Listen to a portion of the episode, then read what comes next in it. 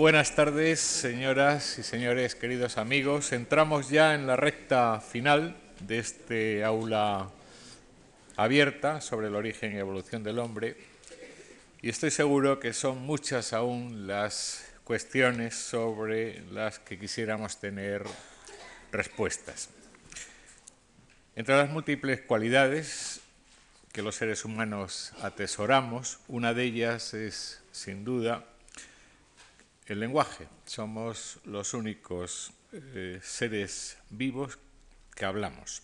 Es decir, que entendemos lo que se nos dice y que transmitimos lo que queremos decir codificando deliberadamente nuestros mensajes en combinaciones, palabras de sonidos previamente preestablecidos, sílabas. Es pues necesario, yo creo, en un curso como este, abordar esta apasionante cuestión y para ello hemos pedido la colaboración del doctor Martínez Mendizábal, que la ha estudiado a fondo y que sabe muchísimo sobre estas cuestiones.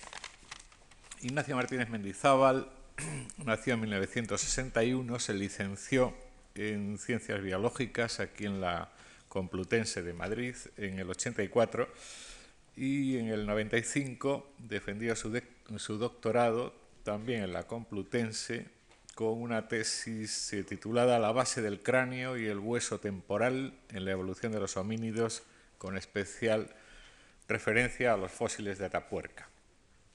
Catedrático de, instituto, profesor titular de escuelas universitarias, eh, el profesor Martínez Mendizábal eh, Profesa hoy en el área de paleontología en el Departamento de Geología de la Universidad de Alcalá de Henares. Es especialista en el campo de la evolución humana, pertenece desde 1984 al equipo investigador de Atapuerca y en concreto eh, forma parte del equipo de excavación del yacimiento de la Cima de los Huesos desde el 84, año en que comenzaron las excavaciones eh, sistemáticas en este depósito y es uno de los fundadores del grupo de paleontología humana de la Universidad Complutense de Madrid que dirige Juan Luis Arzuaga. Más de 40 publicaciones en el campo de la evolución humana cuentan en el haber del doctor Martínez Mendizábal, entre las que destacan algunas en las más importantes revistas del mundo, tanto de ciencia en general como en el campo de la evolución humana. También ha publicado, como el resto de sus compañeros, artículos de divulgación científica en, tanto en diarios nacionales, El País, eh, La Razón, como en revistas de alta divulgación científica. Es coautor, junto a Juan Luis Arzuaga, del libro, ya diría yo que célebre, La especie elegida, editado en 1998 vaya camino de, la, de las 30 ediciones. Creo que ellos mismos ya no, ya no saben exactamente el, el número de ellas, pero sus editores sí. Ha impartido el doctor Martínez Mendizábal conferencias en distintos centros y universidades españolas y extranjeras. Eh, por ejemplo, en Harvard, en Coimbra, en el Colegio de España en París, en la Complutense de Madrid, por supuesto, en Alcalá de Henares, Universidad, en la Universidad de Valladolid, en Burgos, eh, Santiago de Compostela, Lugo, Universidad de Extremadura, Murcia, Rioja, Museo Nacional de Ciencias Naturales y en la Fundación Ramón Areces. Deseo agradecer muy vivamente al doctor Martínez Mendizábal su colaboración en este curso y a todos ustedes su fidelidad y su constancia. Muchas gracias.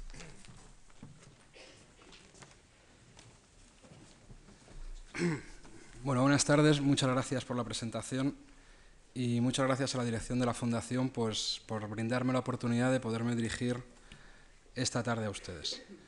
La primera diapositiva, por favor. Me gustaría comenzar mi exposición eh, compartiendo con ustedes un secreto, un secreto que quizás es un secreto a voces. Y es que la paleontología es una ciencia que sufre el peso de una maldición eh, que forma parte de su esencia. Una maldición que está reflejada en esta diapositiva. ¿Cuál es esta maldición que nos persigue a los paleontólogos? Y es que cuanto más seguros estamos de una cosa, menos les importa a los demás.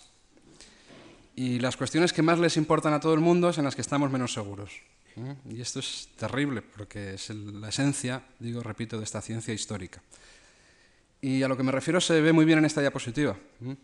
En el lado izquierdo del rostro de este homínido, que es la reconstrucción de un homínido de la Sierra de Atapuerca hace 350.000 años, está aquella parte de la que estamos muy seguros, la parte de los huesos.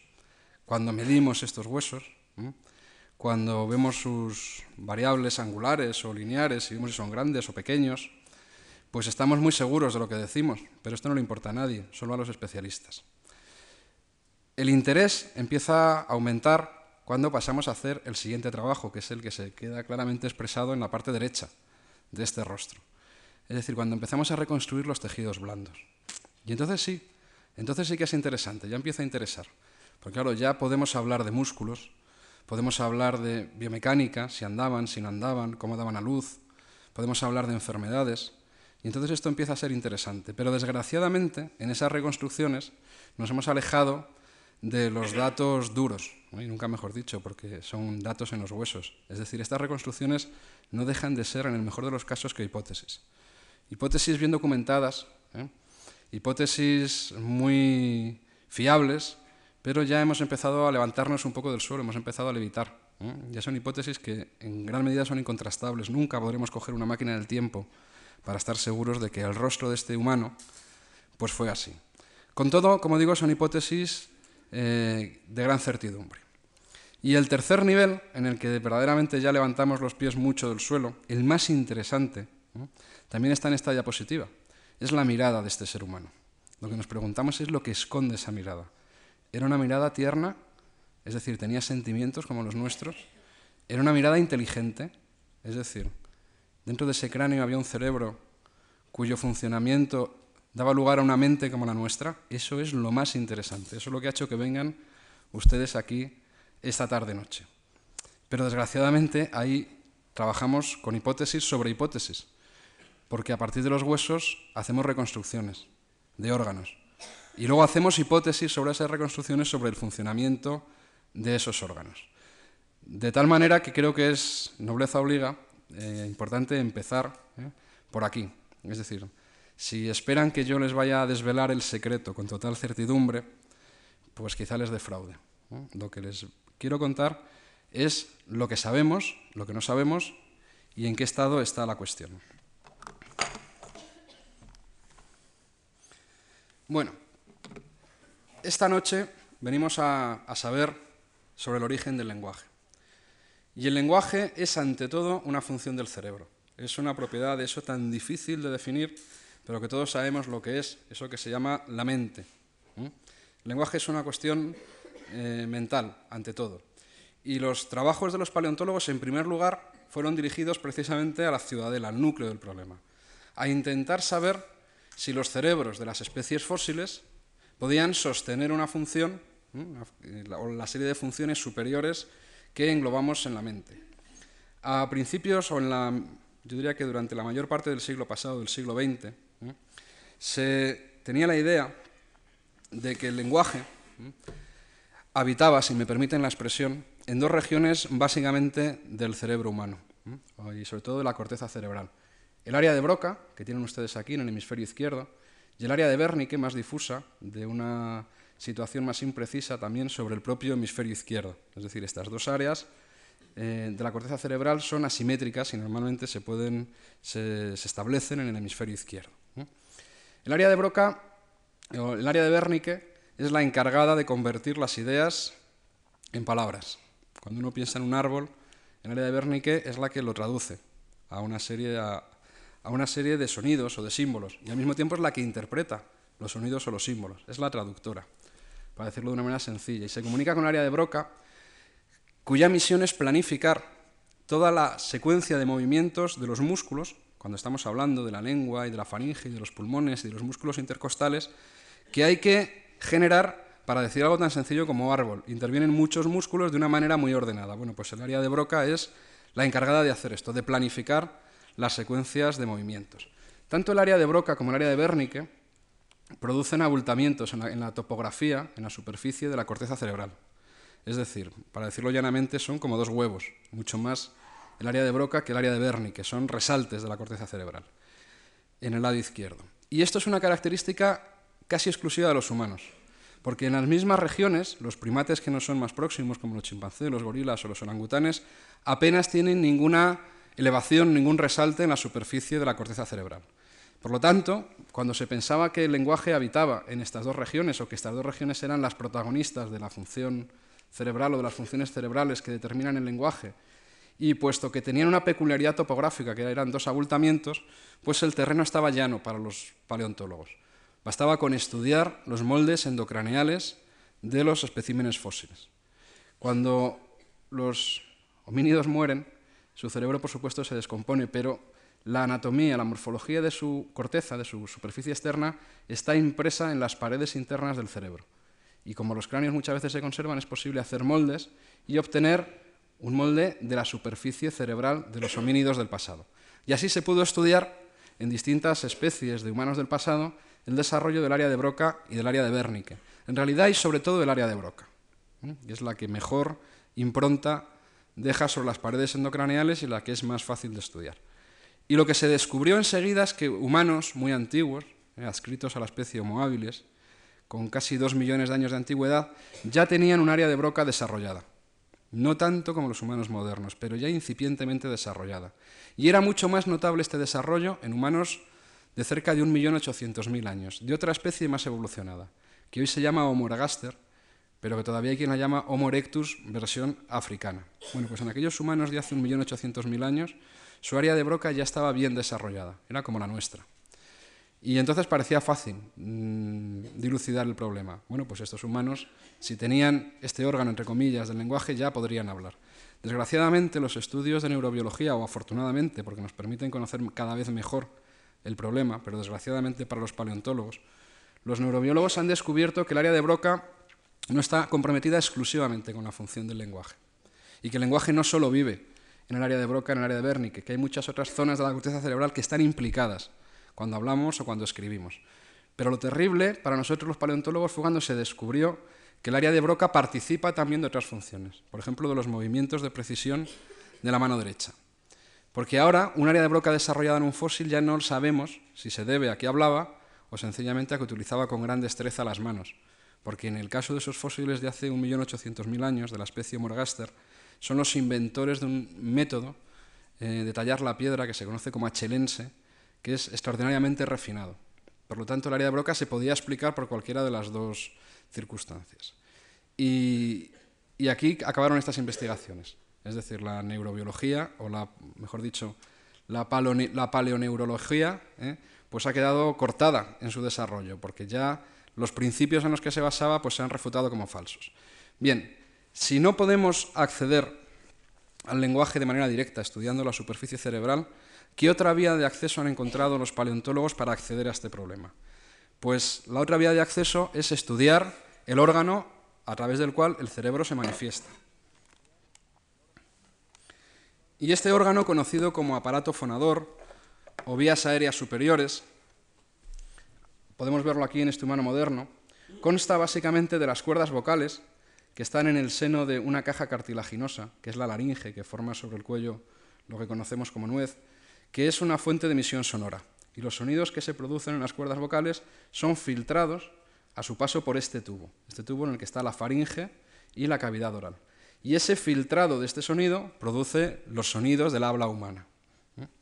Bien, las vías aéreas superiores en nuestra especie, como en la de otras especies, como en el caso de los chimpancés, no están solo comprometidas, en la emisión de sonidos, sino que tienen que desempeñar otras funciones que son capitales para la supervivencia de los individuos.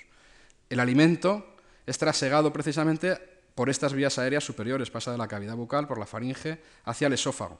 Y en nuestra especie, ahora lo comentaría, hay un cruce de estas vías. También ingerimos los líquidos por aquí y también el aire pasa por la cavidad nasal y por la faringe en su paso hacia los pulmones y debe ser calentado y humidificado. Es decir, hay otras muchas funciones a las que tiene que dar respuesta las vías aéreas superiores. Pues bien, en su anatomía, las vías aéreas superiores de un humano adulto, como el que tienen aquí representado, son muy diferentes en un par de cuestiones capitales de las de un chimpancé. Y la morfología, la anatomía de un chimpancé es la anatomía básica de un mamífero, la anatomía primitiva. Básicamente todos los mamíferos son como el chimpancé y los raros somos los humanos modernos, los humanos adultos, perdón. ¿Y en qué somos raros nosotros? ¿En qué nos separamos de esta anatomía del chimpancé que es la de un mamífero cualquiera? Pues en dos características fundamentales. En primer lugar, nuestra cara es muy corta. Como pueden ustedes ver, la cara está situada por debajo del cráneo. Mientras que en un chimpancé o en cualquier mamífero en general, la cara es muy larga. Está debajo o por delante, incluso en los perros o en los papiones del cráneo. Nuestra cara está, es extremadamente corta. Pero quizá lo más sorprendente, el aspecto más llamativo, es que nuestra laringe, esta caja cartilaginosa que da paso a la tráquea, donde están las cuerdas vocales, está situada muy abajo en el cuello respecto de la posición de un chimpancé. Y esto hace que las vías aéreas cumplan de una manera diferente sus misiones vegetativas, a la hora de trasegar el alimento, los líquidos o a la hora de respirar. Y básicamente en dos aspectos eh, muy importantes. En primer lugar, el hecho de que nuestra laringe esté baja determina que haya un amplio espacio supralaríngeo, la faringe es muy larga, y entonces la probabilidad de que el alimento, en vez de bajar hacia el esófago, se equivoque, vamos a decirlo así, e ingrese en las vías aéreas superiores, en la tráquea, es mucho mayor.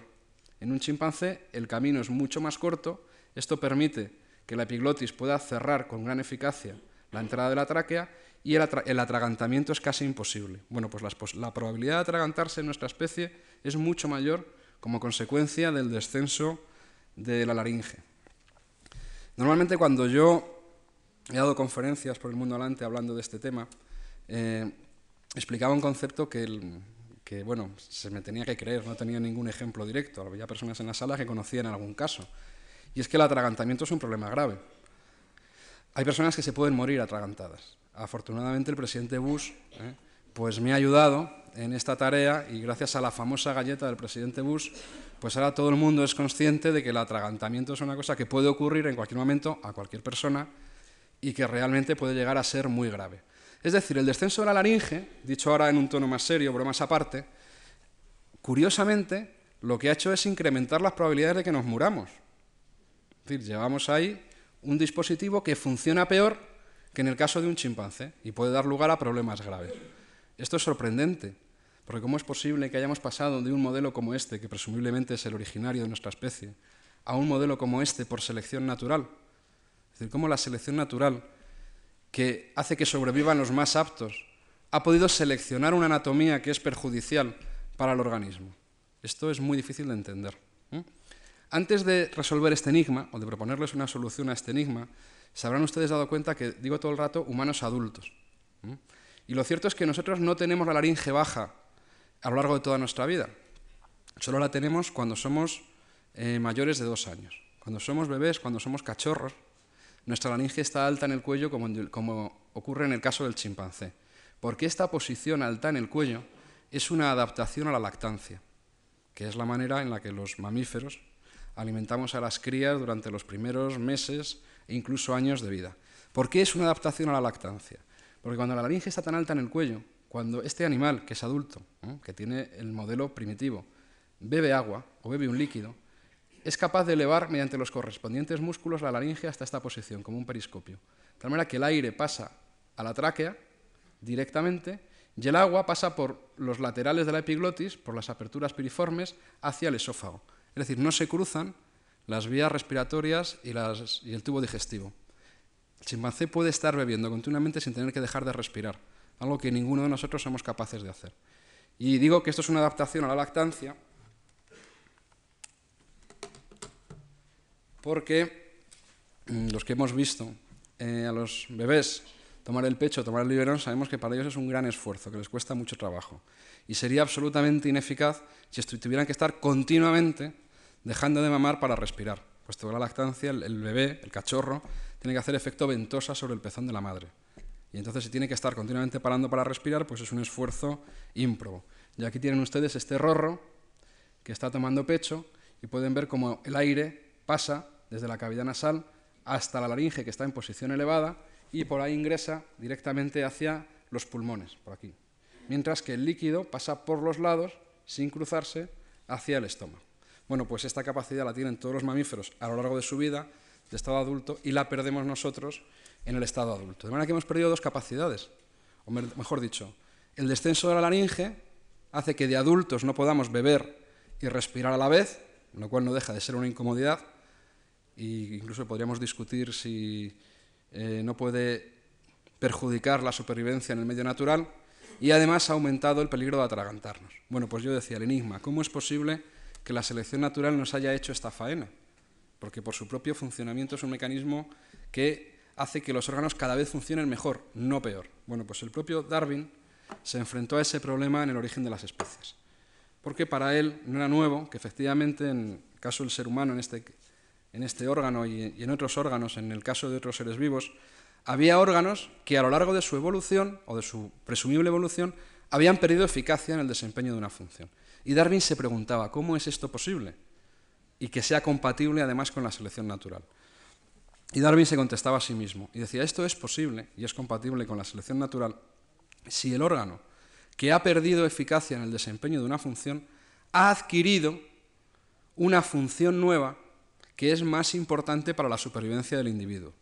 De tal manera que el balance entre lo que ha perdido y lo que ha ganado es positivo. Bueno, pues ahí está la clave.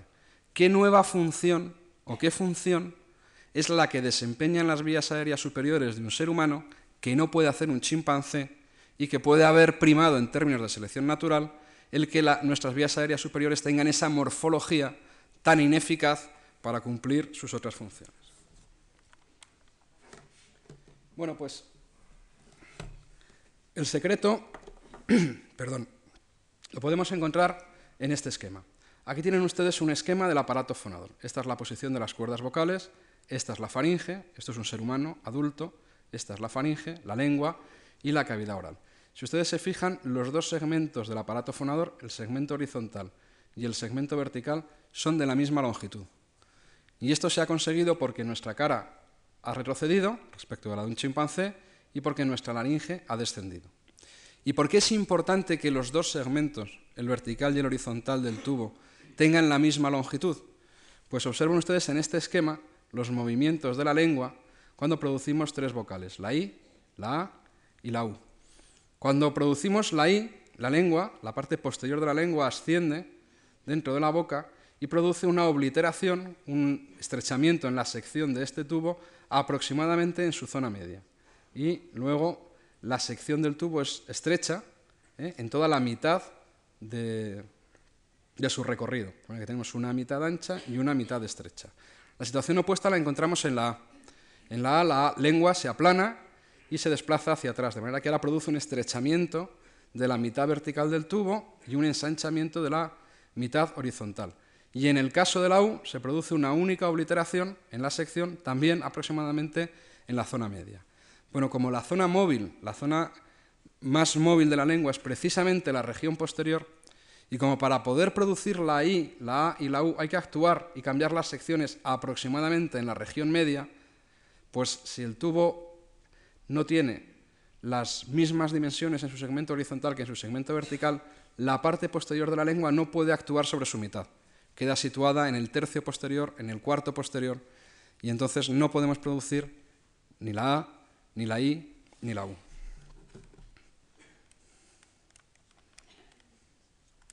Aquí tienen ustedes representados esquemáticamente el aparato fonador de un chimpancé con su segmento horizontal muy largo porque su cara es larga su segmento vertical corto porque la laringe está alta en el cuello, y el de un humano como nosotros, con el segmento horizontal acortado respecto a un chimpancé, la cara es más corta, el segmento vertical alargado porque la laringe ha descendido y en suma ambos de la misma longitud.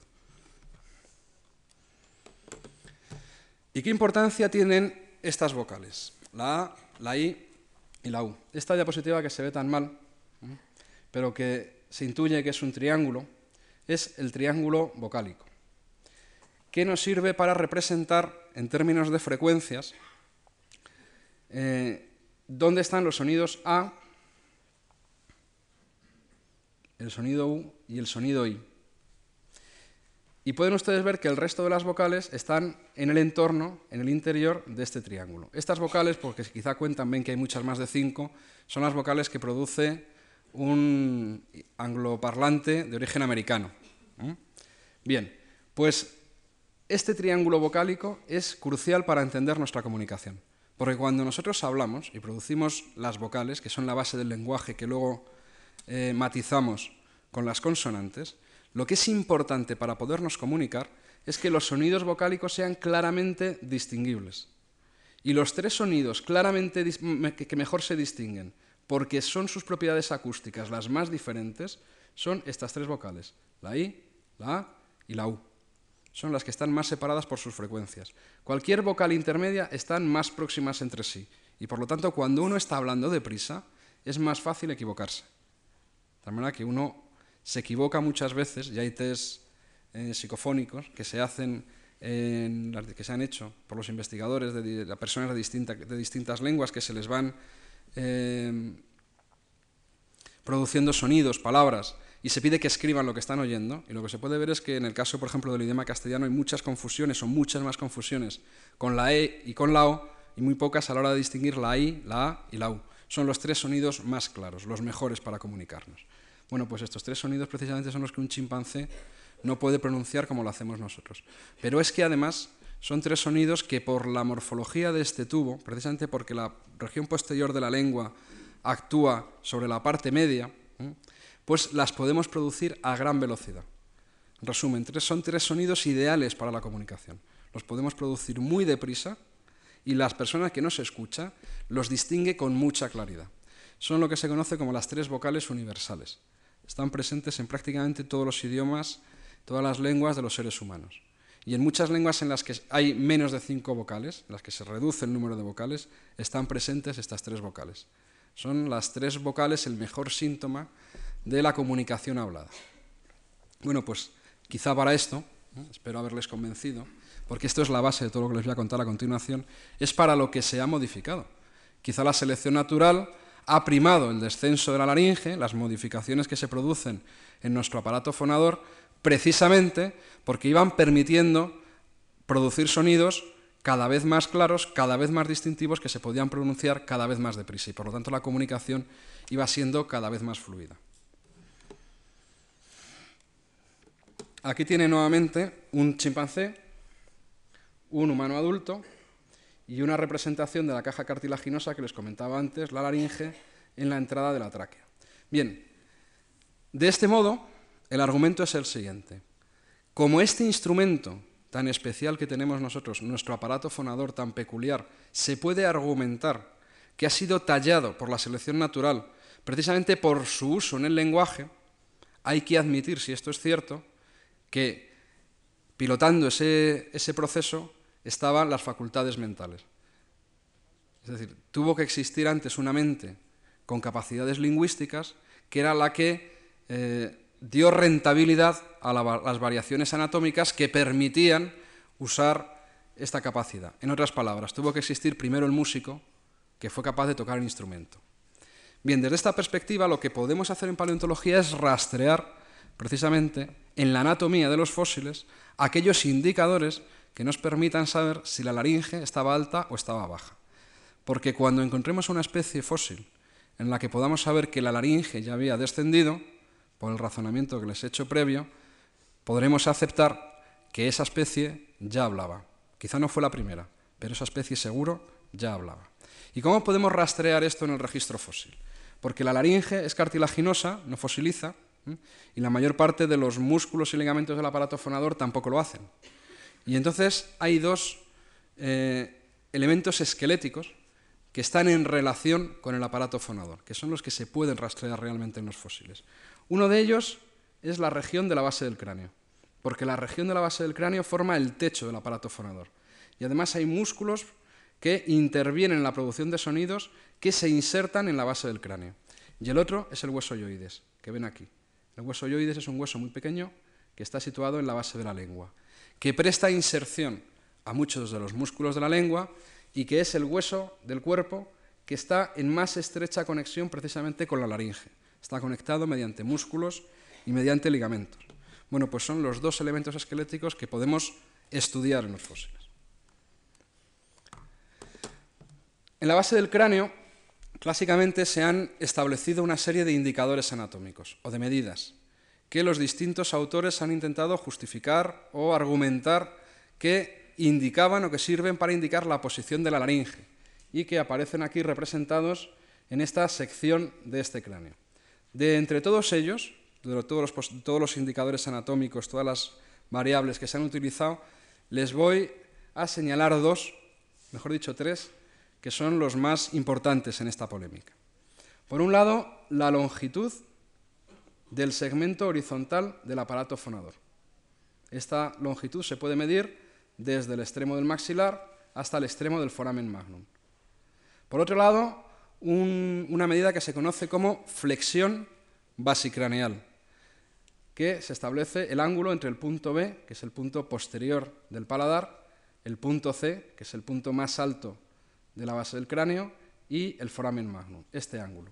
Este ángulo es muy cerrado en los humanos como nosotros y sin embargo es muy abierto en los monos tales como los chimpancés, los gorilas o los orangutanes, que nos son más próximos evolutivamente. Y la tercera variable que es importante en esta discusión es la distancia entre los puntos C y D, que mide la distancia entre el hueso Bomer y el hueso occipital. Son los distintos indicadores anatómicos que a lo largo de los últimos 25 años se han ido proponiendo en la literatura científica como indicadores de la posición de la laringe. Pues bien, con estos indicadores o pertrechados de estos indicadores, distintos autores han abordado precisamente el estudio de los distintos tramos del árbol evolutivo de los homínidos a la búsqueda de sus capacidades fonatorias, es decir, si realmente su aparato fonador era capaz de producir estas vocales o no, en otras palabras, de la posición alta o baja en el cuello de la laringe. Aquí tienen ustedes un árbol sencillo de la evolución humana, en que ahora ya faltan muchas especies con los nuevos descubrimientos, pero cuya geometría es básicamente la misma. En la evolución humana, desde los primeros Australopithecus, hay varias ramas.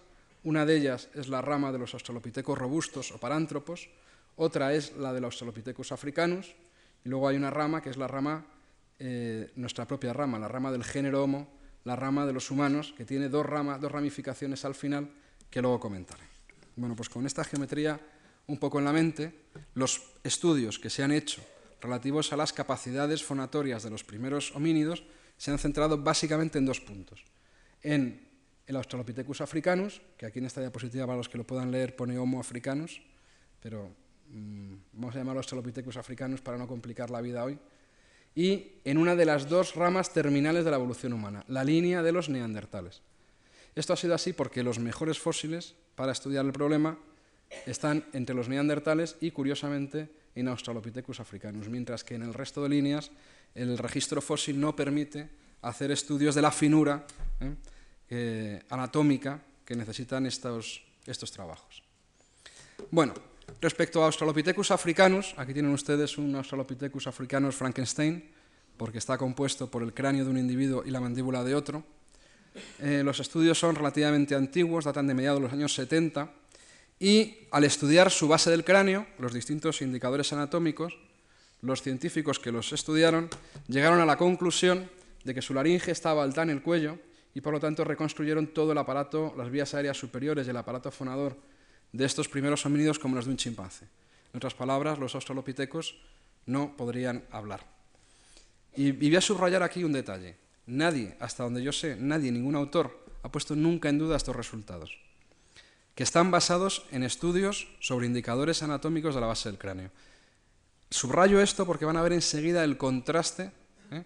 de esta situación con el estudio de los neandertales, donde hay una gran polémica. Sin embargo, estudiando los mismos indicadores anatómicos que luego se han estudiado en los neandertales, nadie duda de los resultados con estos australopitecos. Quizá porque todo el mundo ya sabía antes de estos estudios que no hablaban. O si, por no decirlo irónicamente, era una idea que todo el mundo tenía un prejuicio.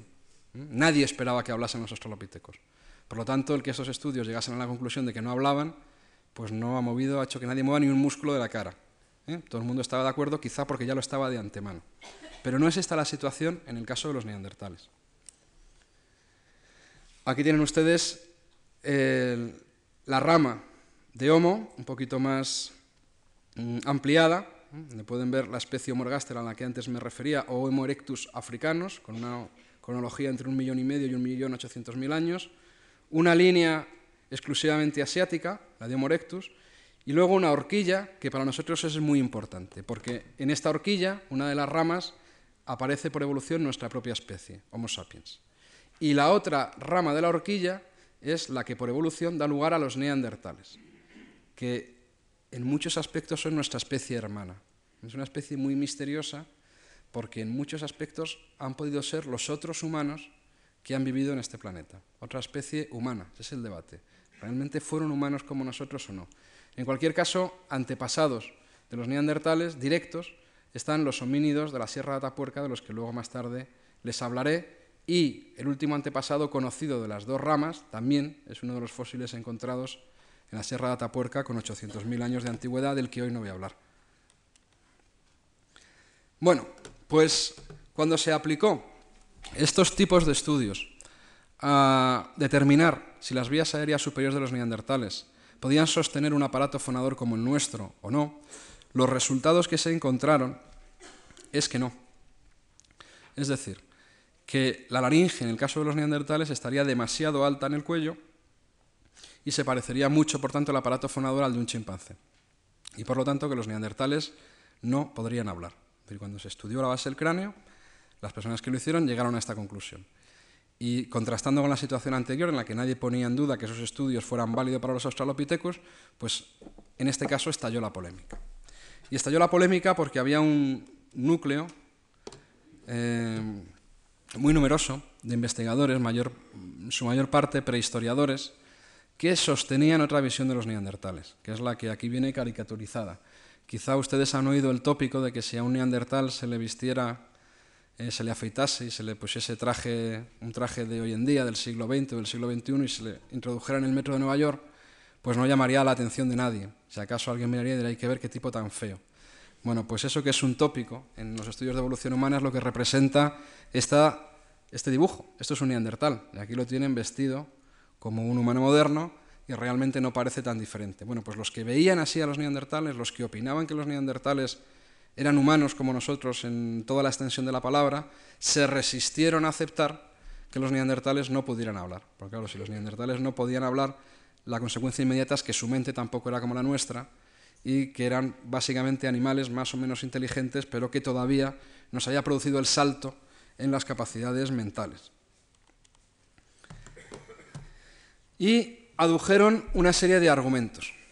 El argumento más interesante, el más fuerte, fue que en realidad no se conoce ninguna base del cráneo completa de ningún ejemplar neandertal, con una excepción, un cráneo italiano que no había formado parte de estos estudios.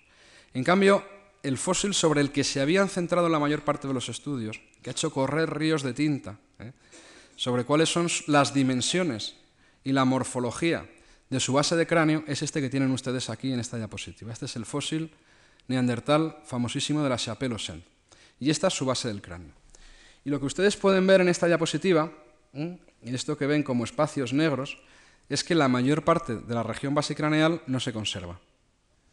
Y algunos de los puntos fundamentales que yo les señalé en ese esquema de un cráneo humano moderno cortado, los puntos A, B, C y D, algunos de los más importantes, como eran el punto C y el punto D, la posición de un hueso, que es el hueso Bomer, deberían estar por aquí.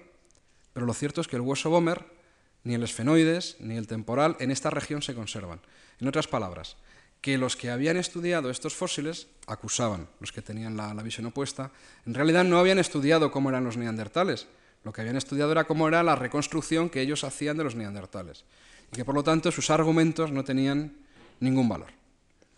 Y se, entabló una ardua polémica sobre la reconstrucción de estos fósiles, sobre si estaban bien o mal reconstruidos. Mientras esta polémica estaba entablada, eh, era relativamente frecuente encontrar en los artículos científicos expresiones un poco lastimosas o diciendo qué pena, qué pena, que no se conserve fósil ningún hueso yoides, ese hueso que les decía yo que está en la base de la lengua y que está anatómicamente conectado con la laringe, porque no se conocía ningún hueso yoides fósil en el registro mundial. Y unos y otros, los protagonistas en los dos lados de la polémica, pues decían qué pena que no se conserve ningún hueso yoides, porque el hueso yoides es la clave anatómica para saber la posición de la laringe. Pero como no se conserva ninguno, pues no podemos salir de dudas. Y así estaban las cosas hasta que a mediados de los años 80 apareció un hueso yoides fósil. y precisamente en un yacimiento neandertal, un yacimiento situado en Israel y que recibe el nombre de Kevara, Helioides de Kevara. Y la noticia de su hallazgo, pues mm, puso de nuevo la polémica sobre la mesa.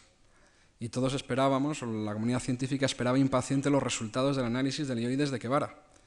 Los que opinaban que los neandertales no podían hablar porque la laringe era alta, pues esperaban que el helioides de Kevara fuera más parecido al de un chimpancé, que es este que tienen ustedes aquí, estos son helioides de un chimpancé, que al de un humano moderno, que es este que tienen ustedes aquí. Como pueden ver, las diferencias son notables. No hace falta ser un especialista para distinguir un ioides de un chimpancé de un ioides de un humano moderno. Tan marcadas son esas diferencias ¿eh? que se pensaba que cuando se encontrase un hueso ioides, rápidamente veríamos si se parece al de un humano moderno al de un chimpancé y la disputa quedaría zanjada.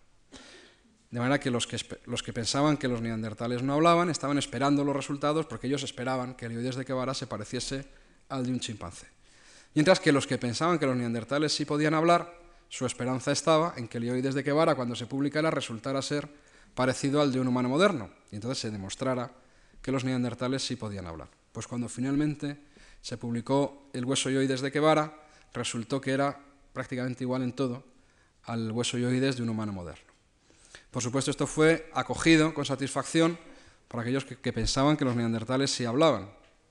Mientras que aquellos que pensaban que los neandertales no hablaban, pues adujeron dos, argumentos para aceptar la evidencia de Kevara. Por un lado, dijeron, y con razón, que el hecho de que un huesoyoides de una especie fósil se parezca al de un humano moderno, pues no es una evidencia concluyente, si no se demuestra que existe una relación fisiológica entre esta forma y una función. hay que demostrar que esta forma ¿eh? inequívocamente ¿eh? determina que la laringe esté baja en el cuello. Y hasta ahora nadie ha sido capaz de demostrarlo. Por lo tanto, decían que esto no es otra cosa que una prueba circunstancial. Sí se parece al de un humano moderno, pero nadie sabe lo que quiere decir eso. ¿Eh? Y el segundo argumento es que en el yacimiento de Quevara no hay cráneo. Por lo tanto, como no hay cráneo, no se puede estudiar la base del cráneo. Y por lo tanto, no se puede saber si ese yoides es compatible con los estudios sobre la base del cráneo. Y así estaban las cosas.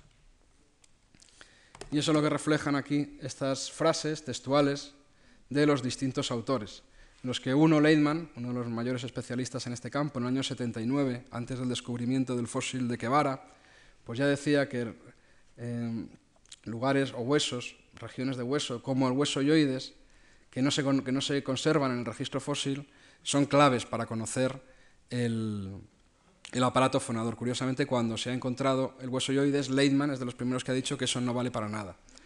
O personas como Lieberman, que también explicaba la importancia del hueso yoides y que argumentaba que en el ejemplar de Quevara se había perdido la base del cráneo y que por lo tanto no se podía saber, solo con la evidencia del yoides, las capacidades fonatorias de este individuo. O personas más razonables como Leslie Ayello y Christopher Dean, que acababan un trabajo muy extenso de revisión de toda esta problemática, pues como siempre echando la culpa a los fósiles y diciendo que bueno que quizá en el futuro, a la luz de nuevos fósiles, pues se pudiera eh, zanjar la polémica. Año 1990. Y lo cierto es que esos fósiles que aparentemente podrían zanjar la polémica estaban a punto de descubrirse. Y cómo no, en un lugar que las personas que han venido siguiendo el curso, pues yo creo que empiezan a conocer la geografía de memoria. Aquí en esta sierra tan pequeña pero tan grande, que es la Sierra de Atapuerca, en uno de sus yacimientos, enclavado en la Cueva Mayor. Paso deprisa porque creo que ya la mayor parte de ustedes las han visto mucho en los últimos días. Pues en un yacimiento, como digo, la cima de los huesos, los descubrimientos comenzaron precisamente importantes en esta dirección en el año 1992. En el año 1992 comenzaron los grandes descubrimientos de la cima de los huesos. La cima de los huesos es un depósito de fósiles humanos que tiene más de 350.000 años de antigüedad y que, como he comentado antes, en el árbol filogenético son los antepasados directos de los neandertales. De manera que es un buen sitio para intentar entrar a discutir en esta polémica. Porque si en la cima de los huesos se pudiera demostrar que ya hablaban, pues seguro que también lo hacían sus descendientes, los neandertales, donde hemos visto que la evidencia fósil, con ser mucho mejor que en otros momentos de la evolución humana, de todas maneras es muy escasa y eh, sujeta a interpretación. Bueno, pues en la cima de los huesos a, lo largo de estos años hemos tenido la fortuna de realizar espectaculares descubrimientos de material fósil. En la actualidad hemos rescatado más de 3.000 fósiles humanos y lo que aquí ustedes pueden ver pues son solo algunas de las joyas de la colección, y entre ellas el cráneo 5. La cima de los huesos, además, esta diapositiva también quizá les suene a algunos que hayan seguido el curso, está situada aquí, está nominada como Homo heidelbergensis, tiene una posición muy crucial a la hora de preguntarnos no solo por el lenguaje, sino por el desarrollo de la mente humana. En esta gráfica lo que se mide es el coeficiente de encefalización, o en otras palabras, el tamaño del cerebro en relación al peso corporal. Y lo que se puede ver es que a partir de los primeros australopitecos, que eran muy parecidos a los chimpancés, el cerebro ha ido aumentó ligeramente respecto al tamaño corporal en los primeros millones de años de evolución de nuestro género. Y luego, hace aproximadamente 300.000 años, se produjo un incremento súbito en el tamaño del cerebro. Es decir, este momento que representa la cima de los huesos es crucial por lo menos en la historia del aumento en el tamaño del cerebro, que algo tiene que ver con la mente humana, con su inteligencia. Luego, algo estaba ocurriendo en este momento que determinó que la expansión cerebral se acelerase. Quizá fue el lenguaje. Aquí tienen ustedes el cráneo 5, que antes les he presentado rodeado de otros de los fósiles más emblemáticos de la colección. Del cráneo 5 solemos decir que es el cráneo fósil más completo del registro mundial. No hay ningún otro cráneo fósil tan completo como este. Pero lo que justifica esta afirmación no es esta vista, que el cráneo está muy completo en esta norma. Lo que realmente hace que esta afirmación sea cierta es esta otra norma. Aquí tienen ustedes la base del cráneo del cráneo 5, que contrasta vivamente con el ejemplar neandertal, casi 300.000 años más joven, de la Chapelosen. La práctica totalidad de la base del cráneo está conservada en esta diapositiva. Esta es una diapositiva tomada en el año 1994. Y digo que está casi preservada porque si ustedes saben de anatomía, verán que aquí falta el hueso Bomer, que yo decía que era uno de los puntos anatómicos cruciales en toda esta polémica. En el año 1994 el cráneo 5 todavía no tenía el hueso Bomer. Pero esto es algo que pudimos arreglar, porque lo encontramos, el hueso Bomer de este cráneo, en campañas de excavación posteriores. ¿eh? Entre los miles de pequeños fragmentos de hueso que, extraemos de la cima de los huesos, pudimos encontrar precisamente el hueso Bomer de este cráneo. Aquí lo van a ver ustedes en mayor detalle. Aquí está el hueso Bomer que justo acaba por aquí. De tal manera que tenemos precisamente las terminales anatómicas pertinentes para este estudio. Eh, cuando pongo estas diapositivas es normal que haya gente en el público que sonría y diga, claro, ¿cómo no van a encontrar el hueso Bomer si es lo que le faltaba? Claro, entre tanto huesecito, entre miles de huesecitos, seguro, claro, cualquier cosa que se parezca, ¿no? A ver quién les dice que no es ese el hueso Bomer. Pues no lo puede decir cualquier científico. ¿eh? Es decir, nuestro prestigio está ahí. Ese fósil puede ser estudiado por cualquier científico del mundo. De hecho, lo es. ¿eh? Habitualmente hay muchos científicos que vienen precisamente a ver esta colección y este material.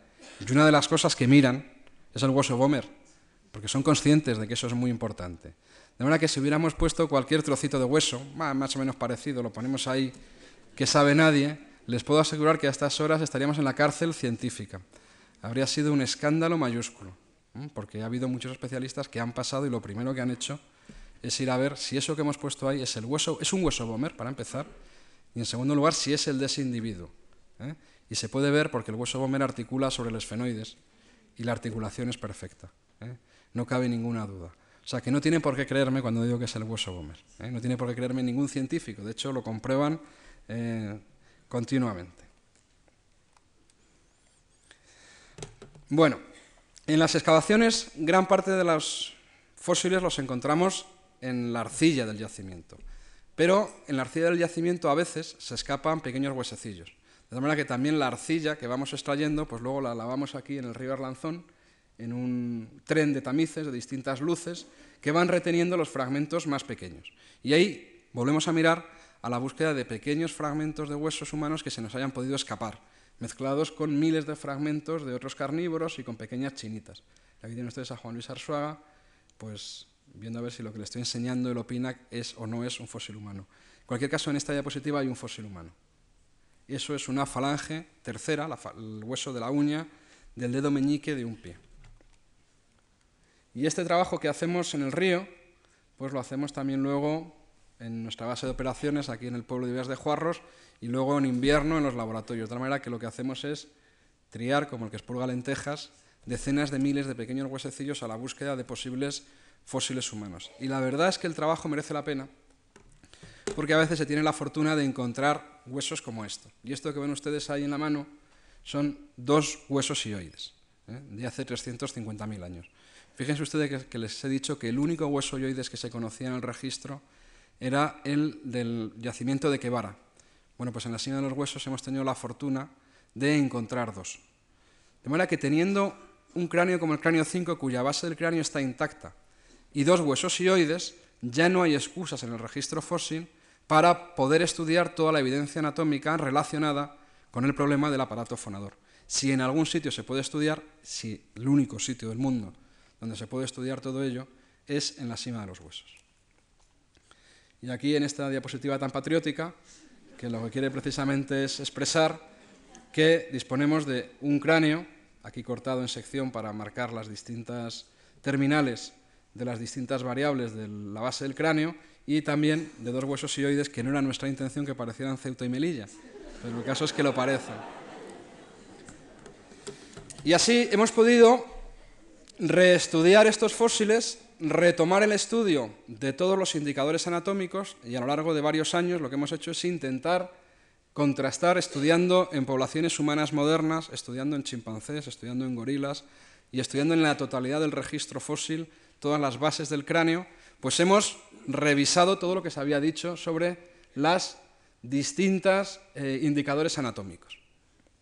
Y fruto de nuestro estudio hemos llegado a la conclusión de que había algunos indicadores anatómicos que, aunque se había dicho que eran útiles, pues nosotros creemos haber demostrado que no tenían ningún valor, como es este caso, o como es este caso.